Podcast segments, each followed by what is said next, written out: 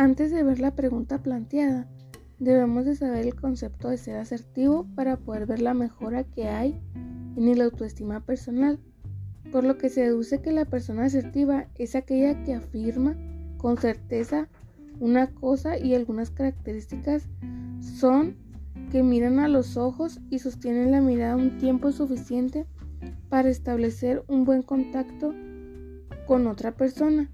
Otra cosa también es el volumen de la voz, es alto y claro, tener también una buena entonación para que sea claro lo que se quiere decir. También tenemos la fluidez verbal, que eso nos hace ver la seguridad de la persona también otra es la postura de las personas. Eso refleja una actitud segura. Otros son los gestos que acompañan físicamente al lenguaje de la persona.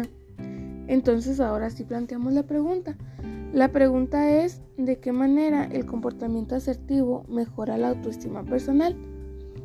El ser asertivo mejora demasiado la autoestima personal porque no se deja influir por otras personas, no tiene miedo de que su pensamiento esté errado, sino lo que dice sabiendo que su opinión debe ser respetada. También porque te da claridad en lo que piensas, aprendes a respetarte tanto a ti mismo como a otras personas y te ayuda a sacar tus ideas y a ya no quedarte callado.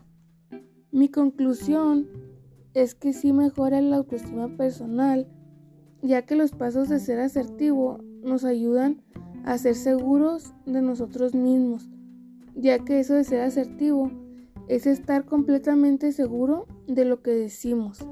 Y ya esto sería todo de mi parte.